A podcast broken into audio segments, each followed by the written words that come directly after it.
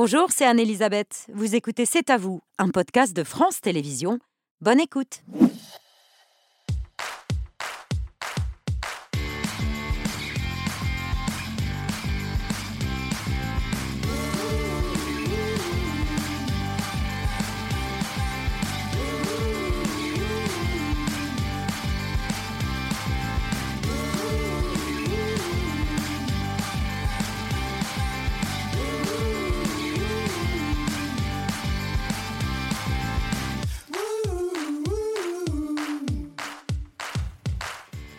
Bonsoir, bienvenue dans C'est à vous. Très heureuse de vous retrouver. On est ensemble jusqu'à 20h55 avec l'équipe du vendredi.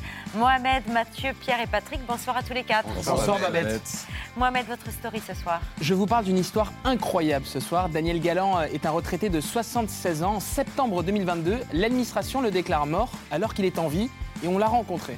Oui, parce que ça lui pose un grand nombre de problèmes administratifs. Patrick, votre édito Qui sont les durs de la CGT derrière la bataille sur les retraites? Une autre bataille se joue pour la succession de Philippe Martinez à la tête de la CGT.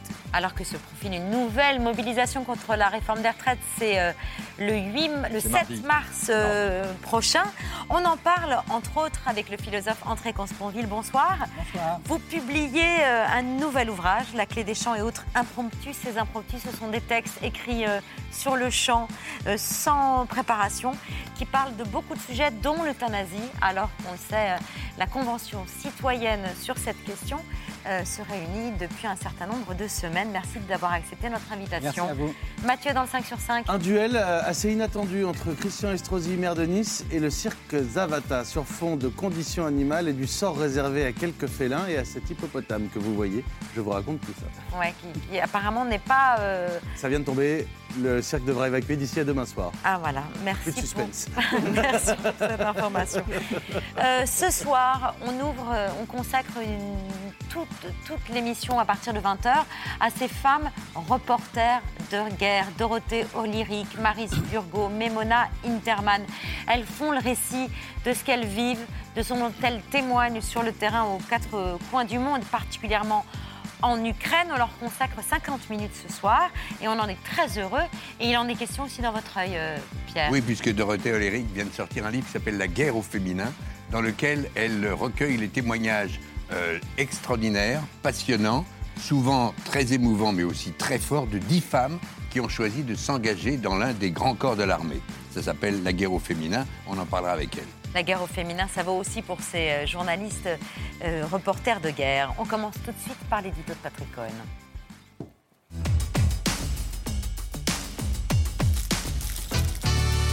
Pour faire plier le gouvernement sur les retraites, la CGT veut mettre l'économie à genoux. Oui, ça a été dit hier. Pas sûr que le slogan soit très mobilisateur, mais là n'est pas mon sujet. Derrière la radicalisation du propos et du conflit, une autre bataille se joue, intense et interne, pour la succession de Philippe Martinez, qui fera ses adieux à la tête de la CGT dans un peu plus de trois semaines, lors du congrès de, Clermont-Ferrand. Ainsi, hier soir, ce n'est pas toute la CGT, ce n'est pas Martinez qui a promis l'écroulement de, l'économie, c'est le leader de la Fédération des industries chimiques le, but partout, c'est de désorganiser au maximum la production. Et si la question, c'est de savoir si on veut mettre à genoux l'économie française, la réponse, elle est oui. Emmanuel Lépine, déjà en première ligne lors de la grève des raffineries en octobre, tandis qu'une autre figure de la CGT donne de la voix, Olivier Mathéou, secrétaire départemental euh, des Bouches-du-Rhône, candidat déclaré et dissident à la succession de Philippe Martinez, et qui se vante ainsi d'avoir tenu tête aux autorités lors du mouvement des raffineries.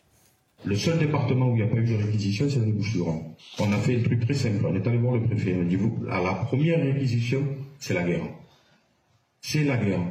Il n'y aura pas, c'est la fin du dialogue social, on n'ira pas siéger à je ne sais pas quoi, euh, on participera. Non, c'est la guerre. Jusqu'au dernier CGTiste, vous devrez nous crever. Vous touchez un camarade dans une raffinerie, on vous met le feu au département, mais pas le feu, c'est On vous met le feu, on est flammant.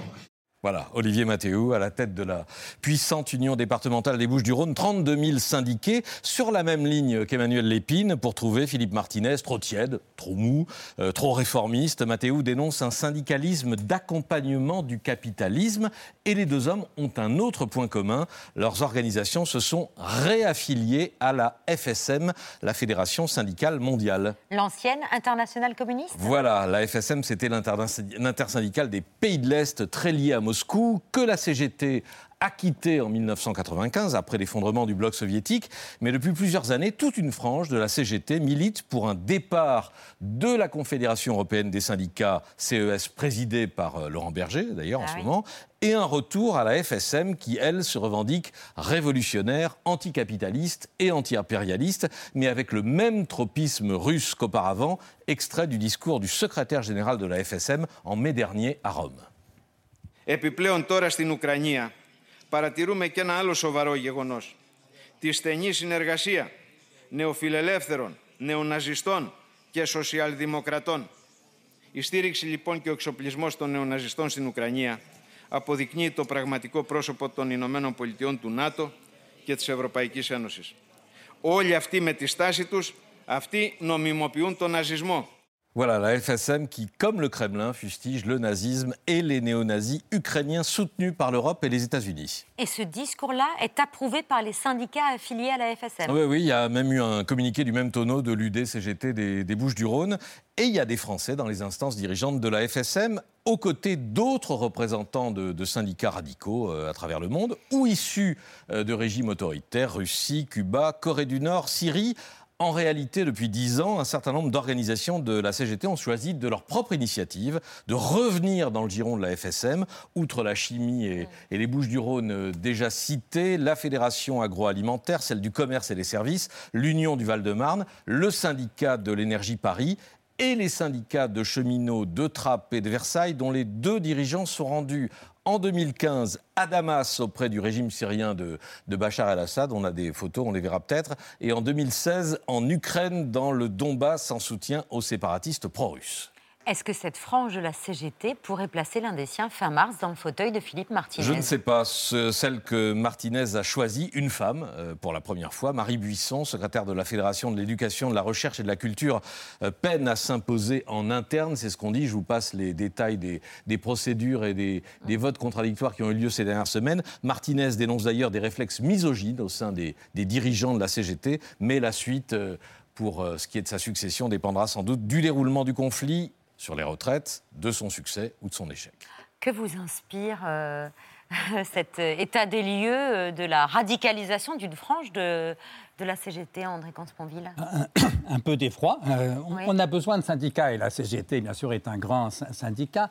Je ne suis pas sûr que les syndicats aient besoin d'être dirigés par des extrémistes. C'est-à-dire qu'il y a un peu un piège de, de la radicalité.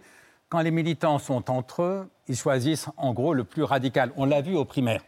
Et, les mêmes raisons qui font que les plus radicaux gagnent entre eux, aux primaires ou dans le syndicat, font qu'ils perdent face à l'opinion publique ou, face à la nation. Et donc je crains que ça soit un- un une très mauvaise chose pour la CGT, si les, les radicaux, les extrémistes y prennent le pouvoir. Et puis, quand je vois quelqu'un qui veut en gros mettre le pays à genoux, Oui. c'est une très mauvaise chose pour notre pays. Pour Et obtenir toujours, le pour les retrait de la réforme. de notre pays. Si la France est à genoux, ce n'est pas les milliardaires qui vont souffrir le plus, c'est les plus pauvres. Et donc, je m'inquiète toujours quand des syndicats qui sont censés défendre les plus fragiles et les plus nombreux euh, sacrifient le sort des plus fragiles à une cause purement idéologique. Pour l'instant, la parole nationale de la CGT portée par Philippe Martinez est parfaitement en ligne avec celle réformiste De la CFDT. de la CFDT et celle des Bien sûr, autres mais je syndicats. de ceux bien sûr, que vous bien sûr. Mais non, mais je, je- voilà, je- pour Oui, oui. remettre les choses en, en perspective, euh, pour l'instant, sur le plan national et sur le plan de la confédérale, euh, comme on dit, euh, la CGT parle d'une voix euh, alignée avec celle Et je ne mets pas. Martinez parmi les extrémistes, hein, que les choses soient claires. Comprenez-vous qu'une majorité de Français soit toujours opposée à la réforme des retraites? Mais bien sûr, on préfère ne pas travailler. Et c'est- Ce que je. Oui, trouve, moi, ce n'est pas mon domaine d'expertise, hein, je- mais là où je crois être compétent, c'est cette façon de célébrer la valeur travail qui me paraît un Ça, contresens. ça, c'est l'un des arguments du gouvernement. Oui, hein. du gouvernement, mais des partisans de cette Le réforme. travail n'est pas une valeur morale. C'est une valeur marchande. C'est pour ça qu'on le paye. Mais ce n'est pas une valeur morale. Que je sache, il n'est pas écrit dans les évangiles, et c'est un athée qui vous le rappelle, il n'est pas écrit travaillez les uns les autres comme votre Père du ciel travaille. Il est écrit aimez-vous les uns les autres, que votre Père du ciel vous aime. L'amour est une valeur morale. Le travail n'en est pas une. Il n'est pas écrit au fronton de nos mairies travail, égalité, fraternité. Il est écrit liberté, égalité, fraternité. La liberté est une valeur morale. Le travail n'en est pas une. Bref, on a le droit d'être rentier. On a le droit d'être chômeur. On a le droit d'être en vacances. Au 19e siècle, on a voté une loi qui fixait la durée maximale du temps de travail à 11 heures par jour pour les femmes et les enfants, à 12 heures par jour pour les hommes adultes. Je vous rappelle qu'on travaillait à l'époque 6 semaines, 6 jours par semaine. On a donc voté une loi des 72 heures. Qui aujourd'hui regrette le temps des 72 heures au nom de la valeur travail Si on peut travailler 35 heures, c'est quand même mieux que 72. Si on Mais il y peut a un travailler régime, il y a un 20 heures système et de prendre sa retraite répartition à à sauver. 50 ans, ça serait formidable. Donc, ce n'est pas un problème moral, les retraites. C'est un problème économique. Mm. Le fond du problème pour moi, c'est que, ce que je gardais de ma lecture de Marx dans ma jeunesse, c'est que c'est le travail qui crée de la richesse. Si on travaille moins, on crée moins de richesse. Est-ce que c'est comme ça qu'on va faire que la misère et payer nos retraites? J'en suis pas sûr. Mais là, interroger les économistes, c'est pas mon domaine de compétence. Mais, Non, mais il y a une arrêtons- erreur dans la- arrêtons d'en faire un problème moral. C'est un problème strictement économique. Et ça changerait la donne si on parlait différemment de cette Il réforme me des semble, parce qu'on pourrait parler sereinement, euh, à la limite de, de comptabilité, chacun connaît le problème. On a un système par De répartition, répartition. autrement dit, les actifs financent les pensions des, des retraités. Et en proportion, il y a de moins en moins d'actifs pour de plus en plus de retraités. Donc, il y a un problème d'arithmétique. Alors, est-ce que ça justifie qu'on travaille davantage? Ça ne me paraît pas absurde, mais encore une fois, je ne suis pas économiste. Euh, voilà, et donc euh, là, il y a un problème économique dont on peut parler sérieusement. Mais de grâce, arrêtons d'en faire un problème moral, comme si plus on travaillait, plus on était vertueux. Je crois au fond le contraire. Moins on travaille, mieux c'est. Et donc, il est normal que les Français préfèrent prendre leur retraite plus tôt que plus tard. La seule question, c'est est-ce qu'on a les moyens de se payer la retraite euh, à 62 ans euh, actuellement, à 60 ans comme le veut Mélenchon, ou 64, 65, 67 comme dans la plupart des pays d'Europe. Et donc je crois que le, le gouvernement se trompe en se battant sur la valeur travail. Il faudrait se battre sur la question du travail créateur de richesse. Comment sauver notre système de retraite par répartition? Ça, c'est une vraie question. Le thème de la valeur morale du travail est une absurdité. La septième session de la Convention citoyenne sur la fin de vie s'est ouverte ce matin. Un nouveau week-end de débat et de réflexion pour les 185 citoyens et citoyennes qui doivent rendre leurs conclusions dans deux semaines. Vous étiez parmi les intervenants pour éclairer ces Français. C'était lors de la troisième session, le 8 janvier dernier. Dès lors que tous les êtres humains sont égaux en droit et en dignité, ce que nous professons à juste titre, le mourant en phase terminale, y compris s'il souffre atrocement, a par définition exactement la même dignité que vous et moi qui sommes pour l'instant en bonne santé. Autrement dit, une bonne mort, euthanasia en grec, ça n'est pas une mort plus digne qu'une autre. C'est une mort avec moins de souffrance. C'est une mort avec plus de liberté. Le droit de mourir, c'est ce que vous défendez euh, dans l'un des textes de la Clé des Champs et autres impromptus. Euh, ça fait partie intégrante des droits de l'homme. Ça devrait même être dans, ça devrait même être une de nos libertés fondamentales. Fondamentale, je ne sais pas, c'est la liberté ultime, la dernière. Attention de ne pas en faire la liberté suprême. Le droit de vivre est quand même plus important que le droit de, de mourir. Et il est bien plus urgent de donner à tout le monde les moyens de vivre décemment que d'aider à mourir ceux qui, qui veulent mourir. Mais puisque nous mourrons tous, euh, il faut bien accepter la chose. Et voilà, c'est pas la liberté suprême. La liberté suprême, c'est celle de vivre, mais c'est la liberté ultime. Alors, il ne faut pas en faire euh, un absolu. Il y a de- des combats plus, plus urgents que celui-là, mais quand même, dès lors que nous mourrons tous et que nous pouvons avoir choisir, non pas de mourir ou pas, on mourra tous, mais choisir le moment et les conditions de sa mort, pourquoi nous priver de, de ce droit Voilà. Euh, Vous savez, le titre de mon livre, La clé des champs, est une citation de Montaigne. Montaigne écrit dans les essais, Le plus beau cadeau que nature nous ait fait, c'est de nous avoir laissé la clé des champs. La clé des champs, c'est-à-dire le droit de s'en aller. Et donc je pense en effet que le droit de s'en aller, le droit de mourir, le droit de se suicider y compris, fait partie des droits de l'homme. Ça fait longtemps donc vous êtes favorable à une légalisation de l'euthanasie et du suicide assisté. Vous pointez euh, même une incohérence française. Le suicide en France n'est pas un délit. Pourquoi l'assistance euh, au suicide en serait un C'est une véritable incohérence pour vous? Oui, j'ai entendu Robert Banater, c'est lui qui m'a soufflé, si je veux dire, ce- cet argument. Je l'ai entendu une fois à la télévision dire ça. En France, le suicide n'est pas un délit. Pourquoi l'assistance au suicide en serait-elle un? Alors là encore, il ne faut pas faire l'apologie du, du suicide. hein. C'est la Ouais. vie qui vaut bien plus que la mort. Mais euh, on a le droit aussi de, de choisir parfois de, de s'en aller quand la vie devient trop, trop atroce. Alors, beaucoup de gens me disent, mais si tu veux te suicider, tu n'as pas besoin d'un médecin. Exactement. C'est bien la différence entre un acte individuel et une loi même encadrée qui autorise la délivrance d'un produit pour abréger la vie. Sauf que, oui, je peux me suicider tant que je suis en bonne santé. Mais tant que je suis en bonne santé, pourquoi voulez-vous que je me suicide? Euh, Alors que si en revanche, je suis dans- en extrême vieillesse, dans un EHPAD, malade, dans un hôpital, eh bien, je vais vous dire, essayez de vous suicider à l'hôpital ou dans un EHPAD, vous m'en direz des nouvelles. C'est impossible. Et c'est justement dans ces situations-là qu'on peut avoir éventuellement envie de mourir. Moi, chaque fois que je vais, ça m'est arrivé plusieurs fois pour des raisons de famille, voir un proche dans un EHPAD, quand je vois ces grands vieillards, pas tous, mais certains, en état d'extrême vieillesse, d'hébétude, de, de- de fatigue, de, de détresse, d'incontinence, me dis, mais bon sang, je préférerais largement mourir avant.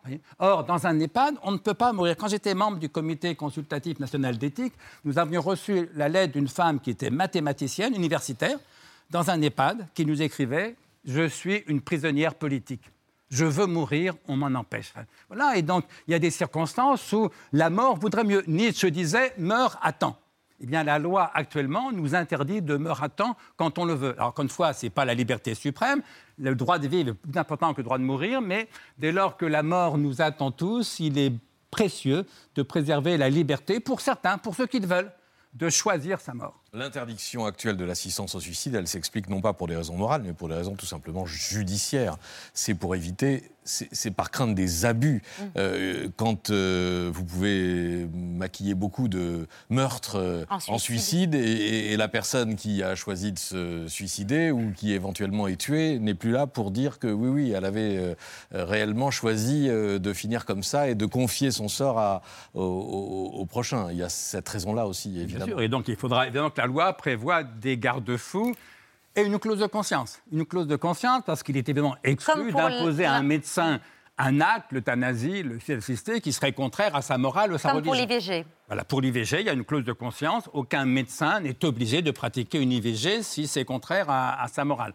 Bien loin que ça a empêché la légalisation de l'IVG, ça l'a permis finalement. Eh bien, je crois que de même, la même clause de conscience doit permettre la légalisation de ce que j'appelle l'IVV, l'interruption volontaire de vie. Voilà.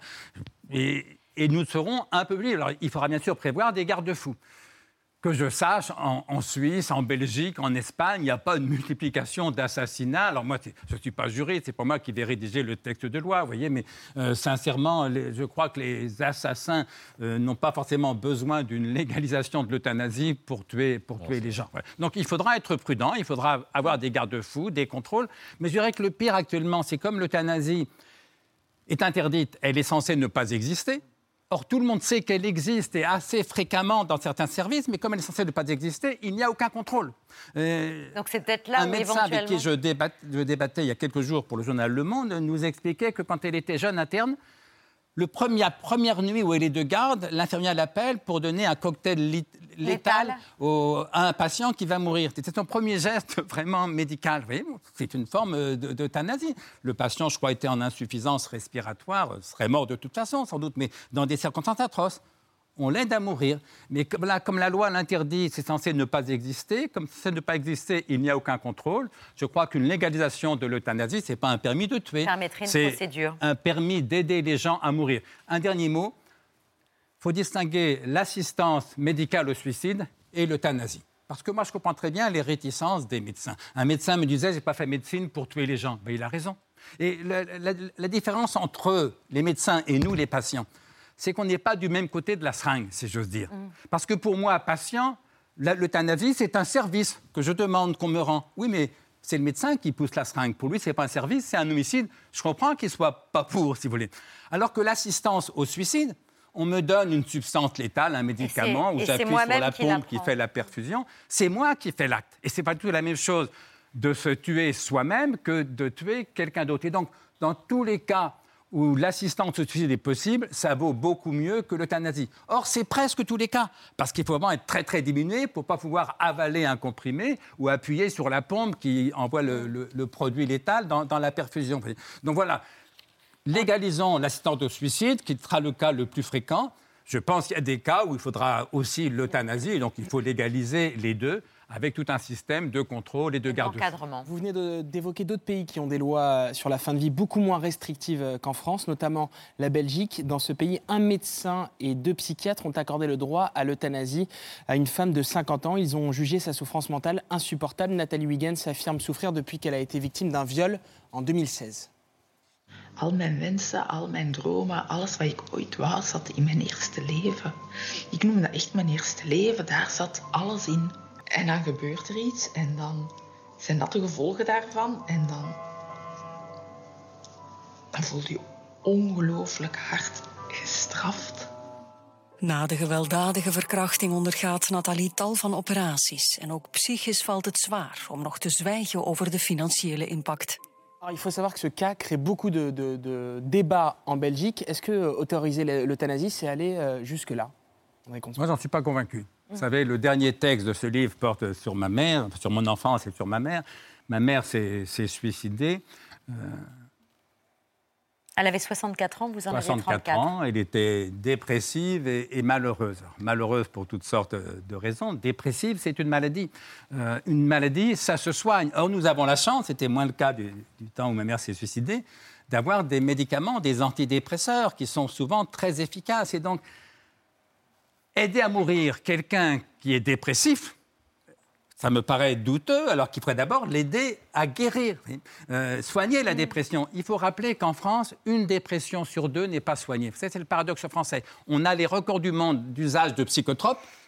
Et en même temps, une dépression sur deux n'est pas soignée. Euh, et donc, je crois qu'il faudrait au contraire soigner davantage les, les dépressions plutôt que forcément aider les gens à mourir. Et donc, après, là encore, la, la loi devra rentrer dans, dans les détails, mais euh, la question de l'âge compte beaucoup.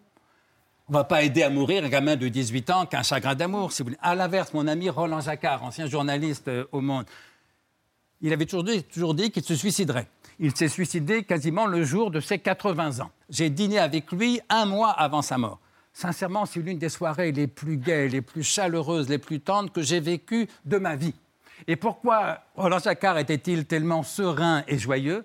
C'est qu'un ami mexicain lui avait donné la substance létale qui lui permettrait de mourir quand il l'aurait décidé. Ça faisait partie de sa liberté, mais lui, il avait 80 ans. Il n'était pas dépressif, il voulait mourir à temps. Il n'avait pas envie de vivre l'extrême vieillesse. Mais bon sang, il a le droit. Sauf que tout le monde n'a pas la chance d'avoir un ami mexicain. Pourquoi est-ce que mon médecin n'aurait pas le droit si j'ai 80 ans, 90 ans et que je veux mourir, de me donner les moyens de le faire euh, tranquillement? Le, le contre-exemple, c'est le grand philosophe Gilles Deleuze, 70 ans, souffrant atrocement d'une insuffisance respiratoire. Il veut mourir. La seule façon qu'il trouve, c'est de te jeter de la fenêtre du cinquième étage où il habitait.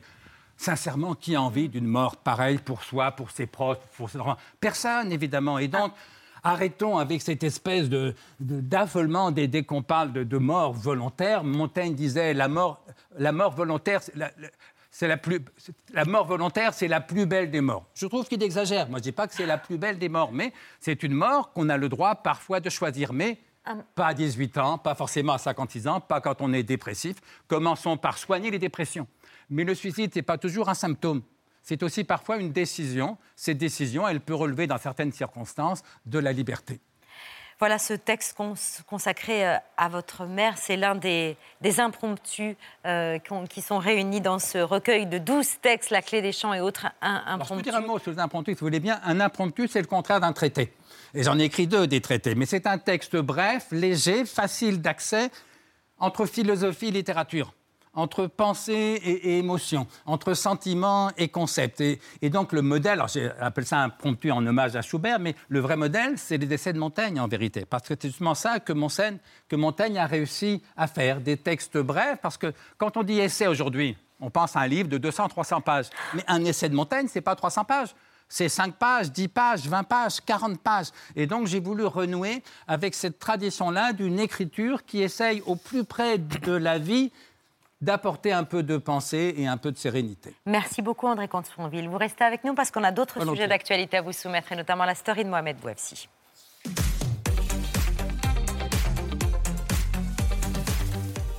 Vous nous racontez une histoire incroyable, Mohamed, celle de ce retraité déclaré mort par erreur en vie et en pleine forme. Ce retraité qu'on a retrouvé euh, cet après-midi en région parisienne, il s'appelle Daniel Galland, il a 76 ans, il habite en Seine-et-Marne.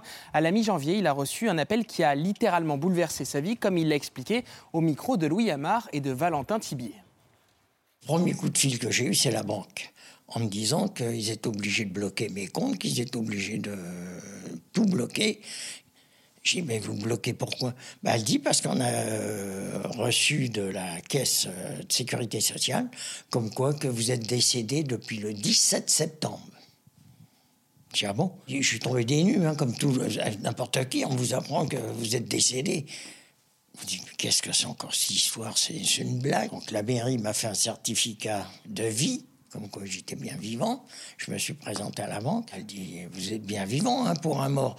Malgré ce certificat de vie, le mal est fait. Dans la foulée de cet appel, son compte bancaire est bloqué. La sécurité sociale l'informe que ses droits sont suspendus. Sa pension de, retraite ne lui est plus versée et sa femme et ses enfants reçoivent même des demandes de remboursement pour celles reçues depuis le 17 septembre 2022. Depuis ce retraité, ancien garagiste et semi-boxeur professionnel, a l'impression de vivre un cauchemar éveillé dans l'enfer administratif. J'ai fait une main courante à la gendarmerie. J'ai été à la sécurité sociale. J'ai fait tout. Tout, j'ai tout fait ce qu'il fallait faire. Ça va faire quatre, presque cinq mois. Il n'y a strictement rien. Moi, je vais reprendre un rendez-vous. Et puis là, je sortirai de là-bas que lorsque j'aurai un truc, comme quoi je récupère mes cartes vitales et tout. C'est tout ce que je demande. Et après, je verrai pour savoir qui a fait la faute. Il y a bien un organisme qui a fourni un certificat de décès de M. Gallon. Alors, est-ce que c'est un homonyme? Est-ce que c'est une erreur? Je veux le savoir.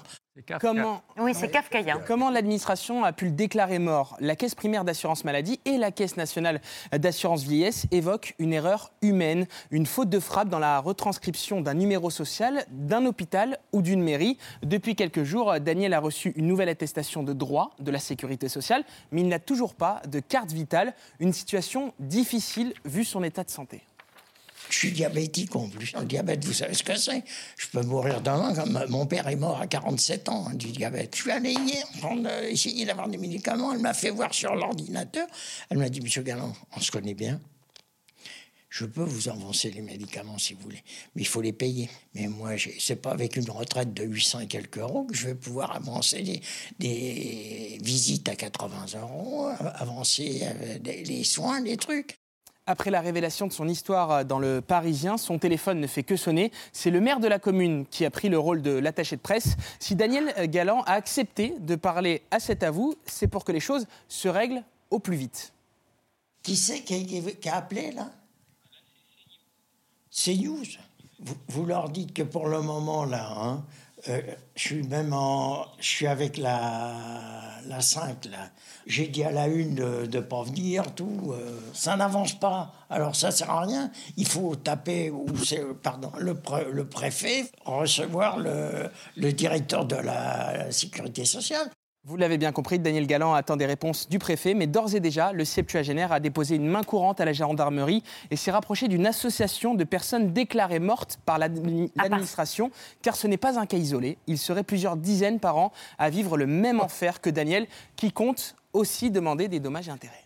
Daniel Galland, qu'on salue, qu'on remercie ah d'avoir confié son histoire euh, à cet avou, une histoire kafkaïenne. Euh, Effrayante. Absolument effrayante. Merci beaucoup, Mohamed. Monique Olivier sera-t-elle bientôt jugée pour complicité sur l'enlèvement d'Estelle Mouzin, déjà condamnée à la réclusion à perpétuité pour complicité de meurtre et de viol en réunion Celle qui a été l'épouse du tueur en série, Michel Fourniret, a reconnu avoir joué un rôle dans la séquestration d'Estelle Mouzin et avoir accompagné Michel Fourniret près du bois d'Issancourt et Rumel, dans les Ardennes, pour y enfuir le corps. Le scénario pour Estelle Mouzin, elle l'a depuis 18 ans. Le, le lieu où Estelle Mouzin est, elle l'a depuis 18 ans. Est-ce qu'elle le sait à un mètre près? Peut-être pas, mais en tout cas, elle sait où elle a été euh, amenée et, comment ça s'est passé. On va remonter ce chemin, on va monter dans la forêt. On va marcher euh, les uns à côté des autres, on va écouter ce qu'elle nous dit, on va lui poser des questions spontanées.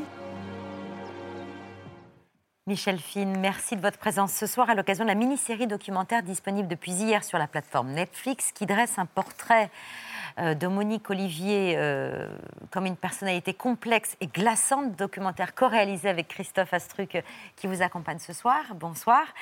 Monique Olivier, c'est aujourd'hui la gardienne des secrets. Depuis la mort de Michel Fourniret en mai 2021, c'est elle qui potentiellement a les réponses? Alors, elle a les réponses, oui. Est-ce qu'elle a les réponses pour tout? On n'en sait rien. On sait qu'il y a euh, plusieurs dizaines de meurtres. À combien de meurtres elle a participé? Combien de viols? Parce que parfois, elle, intervient pour les, pour les viols.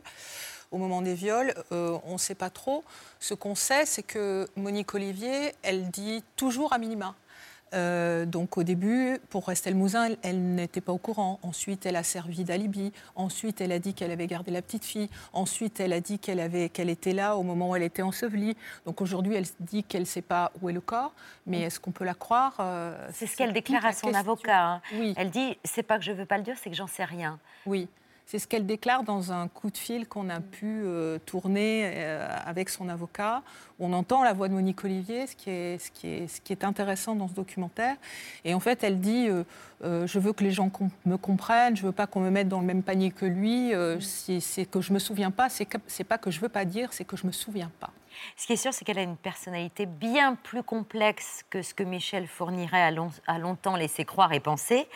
Euh, il l'a toujours fait passer pour une idiote. Pourquoi d'ailleurs?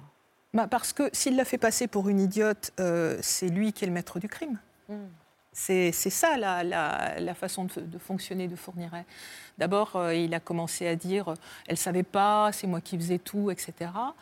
Euh, et elle, euh, elle a une espèce de facilité à se faire passer pour, pour- pour une idiote. C'est-à-dire que euh, quand euh, on l'interroge, elle se met à trembler, c'est ce que décrivent les enquêteurs, c'est ce que décrit le procureur.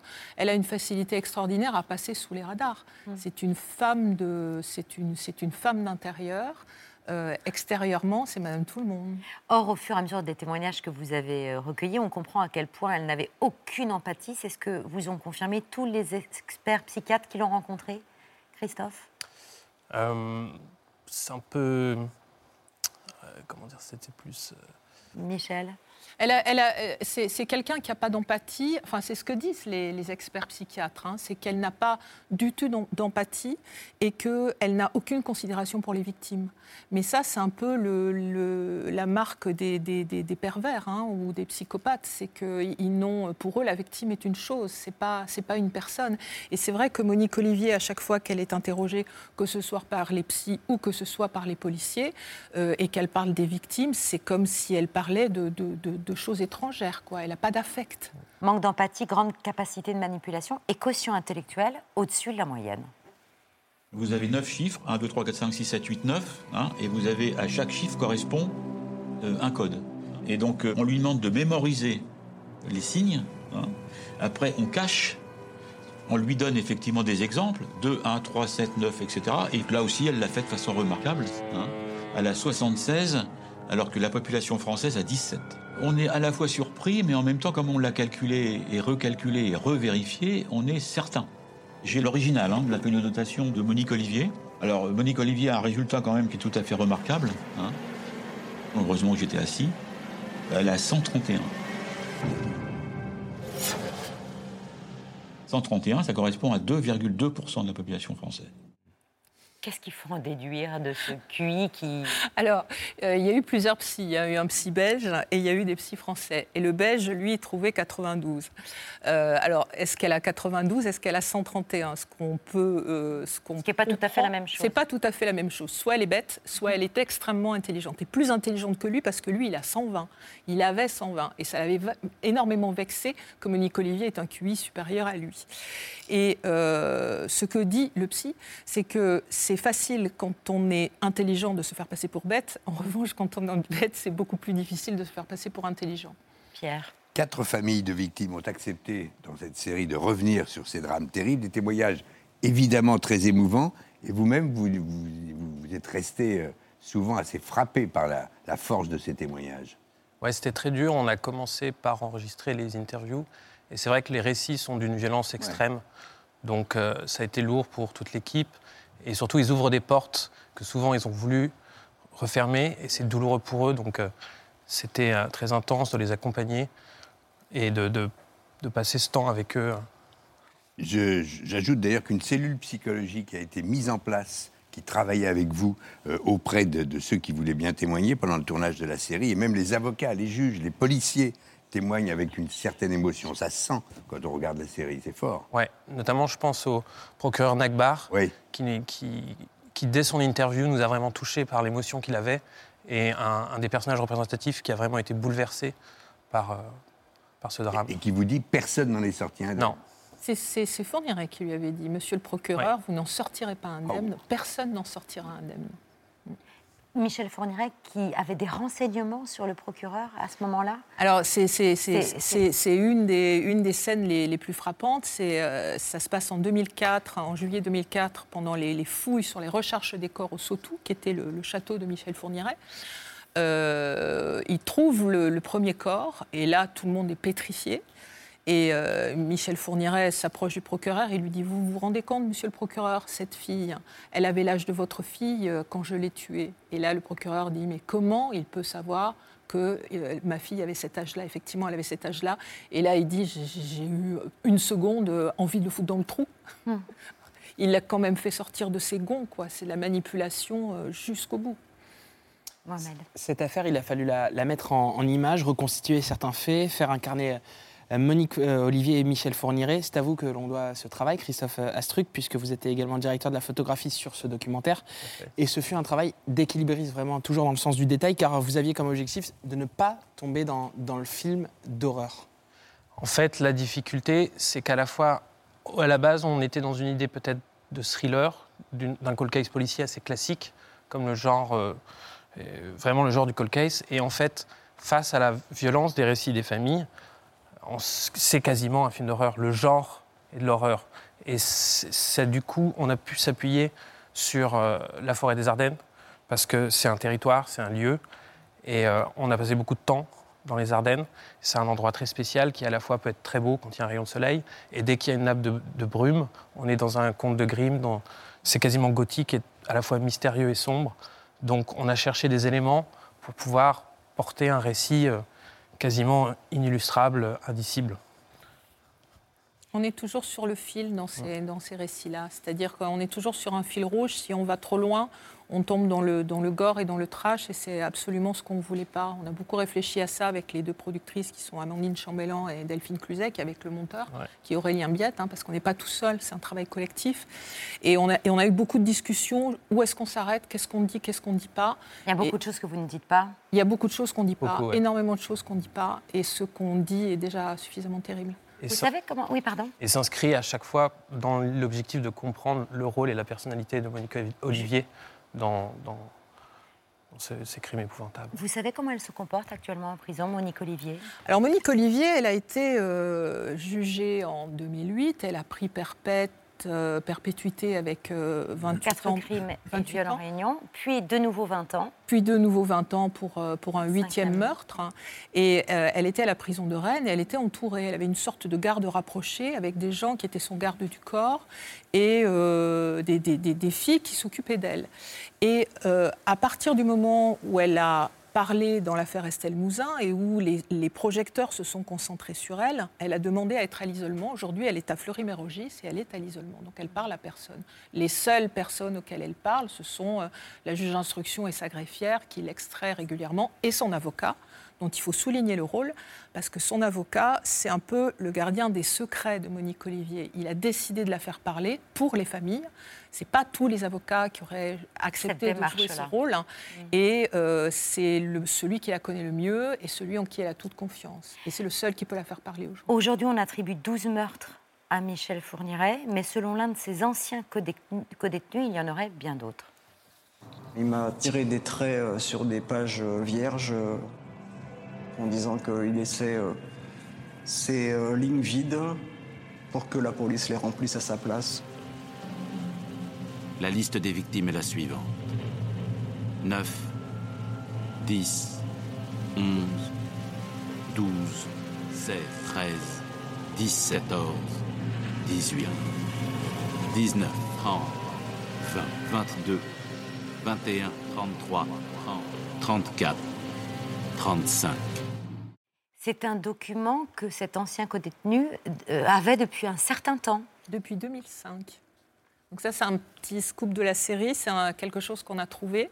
C'est un codétenu de Michel Fourniret, qui, quand Michel Fourniret a été arrêté, était tellement stupéfié parce que Michel Fourniret en prison était un peu son père spirituel, qui lui a écrit en lui disant « Si tu es un homme, avoue ».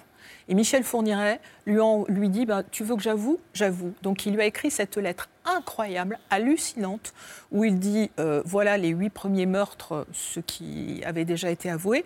Et ensuite, des lignes blanches, 9, 10, 11 jusqu'à 35, euh, en disant Plaise à la justice de France et d'Europe d'arriver à remplir ces lignes. Et quand Michel Fourniret dit il y en a 35, c'est qu'il n'y en a pas 34, c'est qu'il n'y en a pas euh, 37, c'est qu'il y en a 35. Parce que Michel Fourniret, comme dit Corinne Arman, euh, l'avocate, c'est le Picasso du crime, c'est son œuvre et il ne veut pas qu'on y touche. Quand il avait été arrêté en 84 pour une tentative de viol, il avait écrit au juge en disant non, j'en ai pas fait une, j'en ai fait 16. Et il avait donné le détail de tout ce qu'il avait commis. C'est ça, Michel Fourniret. L'affaire fournirait dans la tête de Monique Olivier. C'est disponible sur Netflix depuis hier. Un dernier mot, Christophe Non, je disais, tous les gens qui ont travaillé sur le dossier sont convaincus qu'il y a aussi bien d'autres cold cases. Il y, en, il y en a 35, mais aujourd'hui c'est tard, quoi. Mm. On n'y arrivera pas à remplir les lignes. Merci beaucoup à, à tous les deux d'être venus ce soir sur le plateau. C'est à vous, c'est l'heure du 5 sur 5 de Mathieu Béliard.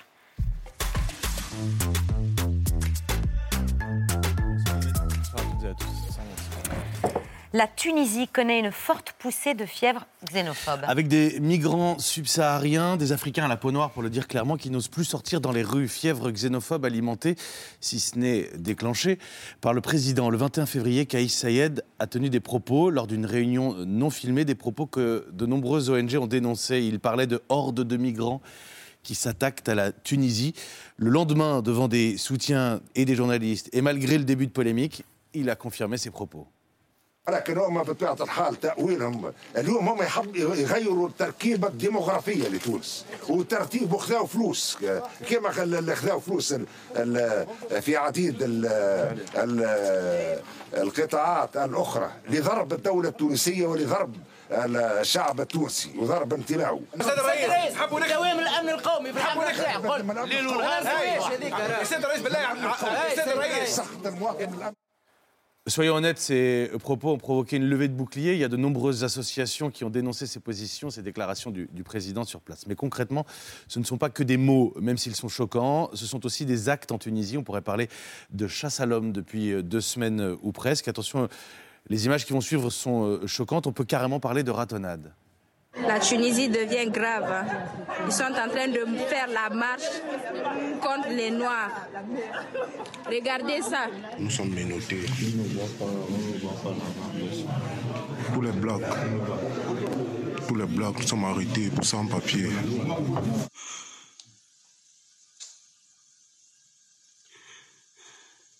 Je ne sais pas si vous vo- voyez bien les, les flammes. Mon immeuble, la devanture est actuellement en feu. Ils ont, ils ont mis le feu. Vous voyez. On raconte aussi des arrestations arbitraires, des expulsions policières de domicile, des licenciements de personnes noires, des migrants subsahariens obligés de se terrer, de se cacher. We need help. We really need help from all over the world because we are really suffering here. Things are not really useful. You can see the place that we are sleeping. This is not the place human to sleep. We are suffering. Après m'avoir dépouillé, ils m'ont séquestré. Ils sont passés sur moi à tout de rôle. Au poste de police, le policier m'a vu. J'ai dit que monsieur, j'ai été agressé. Il vient de me faire agresser. Il dit par qui Il dit par quatre Tunisiens. Il dit toi, Tunisien, agressé toi. Toi, venir porter plainte Tunisien. Mchi ton pays, par. Je ne peux pas rester ici. Vraiment, désolé, je te jure. Tout ce que les choses que je vois ici, là, c'est vraiment ça, mais c'est pas comment je vais t'expliquer, quoi. Plusieurs rapatriements sont désormais euh, organisés. La Guinée, euh, notamment, qui affrète des vols pour ses ressortissants. La Côte d'Ivoire, qui annonce affréter des vols également pour des retours ce week-end. Et puis regardez à présent comme le débat se retrouve euh, chez nous, en France. Éric Zemmour qui tweet Les pays du Maghreb eux-mêmes commencent à sonner l'alarme face au déferlement migratoire. Qu'attendons-nous pour lutter contre le grand remplacement? Soyons précis la Tunisie, ce sont 12 millions d'habitants, dont 21 000 africains subsahariens. On parle de 0,17% de la population. Ce matin, le site du journal Le Monde euh, recueillait, accueillait une tribune sur l'impensé raciste en Tunisie. Deux femmes qui signent cette tribune qui dénoncent les violences dont nous parlons. Des Tunisiens et Franco-Tunisiens se rassemblaient justement cet après-midi devant l'église Saint-François-Xavier dans le 7e arrondissement de Paris. Louis Amar et Anaïs Roukouli ont interrogé une des co-signataires de la tribune sur place, la psychiatre franco-tunisienne Fatma Bouvet de la Maisonneuve.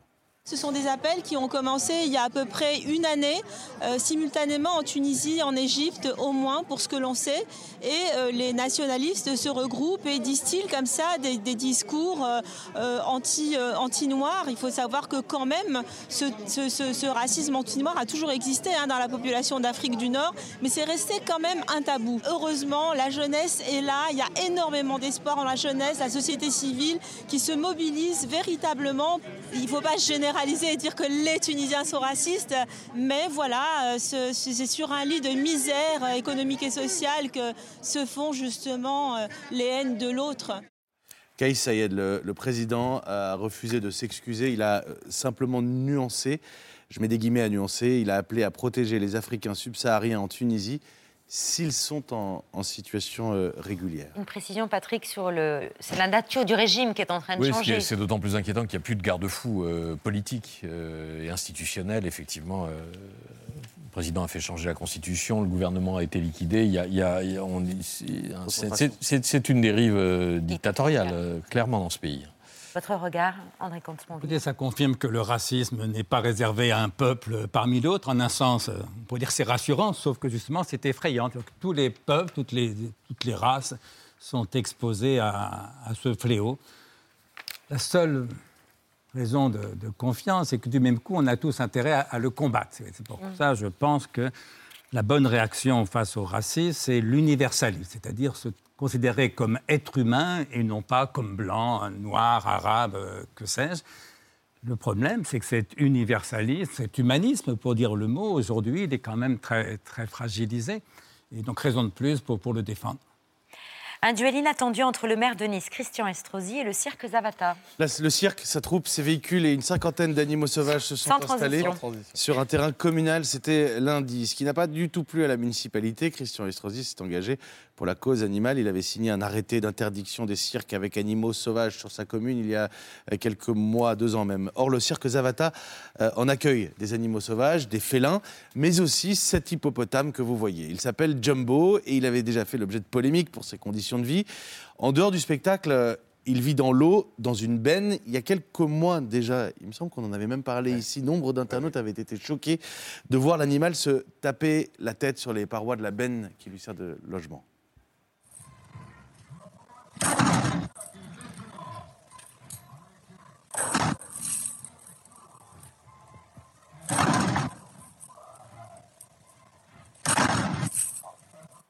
Mis devant le fait accompli, Christian Estrosi et ses équipes se sont déplacés sur le terrain où s'est installé le cirque Zavata et ses camions, ce qui a donné lieu à un échange musclé. Vous n'avez pas répondu. Un hippopotame dans du matériel comme ça. Mais la loi aujourd'hui l'autorise, c'est pas à vous. C'est honteux. Allez-y, faites des pour propos. la condition Faites des animale, propos. pour la condition animale, la manière dont vous traitez qui, la monsieur, pour condition animale, ça vous êtes une honte. Vous êtes un vétérinaire, Vous êtes une vous honte.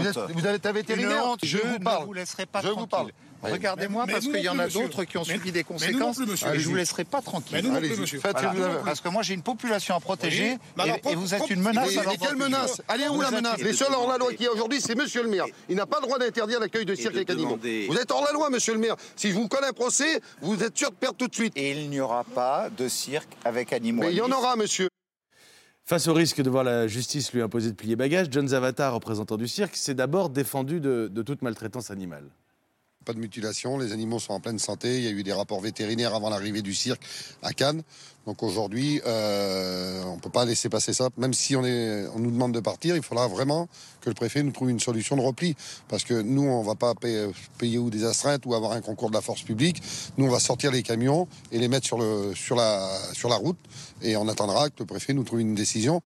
Alors, dans un premier temps, euh, côté municipalité, l'adjointe Christian Estrosi avait même été jusqu'à menacer les éventuels spectateurs qui se rendraient au spectacle interdit. Quelques minutes avant le début de l'émission, on l'a évoqué, la justice ordonne au cirque Zavata d'évacuer d'ici euh, demain soir. Il y a d'un côté la mairie de Nice qui a aussi lancé une pétition pour sauver l'hippopotame. On dépasse les 8000 signatures. Et puis les gérants du cirque Zavata, eux, ont déposé une demande à la préfecture. Ils souhaitent organiser une opération escargot mardi matin à Nice. Encore un animal mardi matin, je précise. Il y a déjà quelques encombrements. Pardon sur le Vous pourriez signer cette pétition pour sauver euh, Jumbo. Jumbo? Oui, sous réserve d'un examen plus approfondi. Mais moi, je crois que cette évolution des mentalités, c'est un signe de plus que tout ne va pas de plus en plus mal. Je pense au contraire que c'était pas mieux avant, c'était pire, que spécialement cette sensibilité à la souffrance animale, beaucoup plus grande aujourd'hui que, dans ma jeunesse, c'est un formidable progrès. Je crois que c'est un progrès de, de l'humanisme précisément, parce que l'espèce humaine, c'est ça sa singularité, est la seule espèce qui se soucie des droits des autres espèces animales. On manifeste dans la rue pour sauver un hippopotame, pour sauver les baleines, les dauphins. Imaginez que l'espèce humaine soit une espèce en voie de disparition, ce qui peut arriver un jour. Je vous jure bien que les baleines ne feront pas des défilés pour nous protéger. Et donc l'écologie est le propre de l'homme. Et le paradoxe, c'est que l'humanité est à la fois l'espèce la plus prédatrice, on est en train de saccager la planète, et en même temps la seule espèce écologique. Et c'est à nous de nous débrouiller euh, face à cette espèce de, contradiction qui est un enjeu majeur. Mais donc voilà, la, la prise en compte des intérêts des animaux, c'est un grand progrès des mentalités. Pour finir, une star américaine est interviewée par une ancienne camarade de lycée. On va savoir autour de la table qui n'a pas rêvé un jour de montrer sa réussite aux anciens camarades d'école, à ceux qu'on puisse se moquer de nous au collège, au lycée. Là, il s'agit de l'acteur Michael B. Jordan, qu'on a vu dans les euh, films Creed ou encore dans Black Panther, énorme star américaine, à l'avant-première de son dernier film. C'est une ancienne camarade d'école qui doit l'interviewer sur le tapis rouge. Drôle de coïncidence, elle va s'en vanter. Mais lui se souvient des moqueries qu'elle lui adressait plus jeune Attention, moment de You know, we know each other. We go way back all the way to Chad Science in Newark, okay? Corny kid, right? no, I did not say that. Misquoted for sure. No, you did not hear me say I said we used to make fun of the name. But yeah, he is obviously killing things out here. La ah, vengeance C'est bien Peut-être mieux l'appeler avant. Je sais pas, ça, tu te rappelles de moi Aïe, aïe, aïe, aïe, aïe, aïe, aïe. En tout cas, elle s'en sort bien, je trouve. Il reste sympathique avec elle. Merci beaucoup, Mathieu. Merci, André Consponville. Je rappelle votre ouvrage La clé des champs et autres impromptus. C'est paru le mercredi 1er mars aux presses universitaires de France. Michel Fine, Christophe Astruc, l'affaire fournirait dans la tête de Monique Olivier. C'est disponible sur Netflix depuis hier jeudi. Merci beaucoup à tous les trois d'avoir accepté notre invitation. Dans un instant, trois femmes reporters de guerre, Maris Burgo, Memona Interman, Dorothée Olyric sont nos invités. Il y aura le vu, les actualités de Bertrand et j'étais à Sazo et Bruno. On est avec vous jusqu'à 20h55. A tout de suite.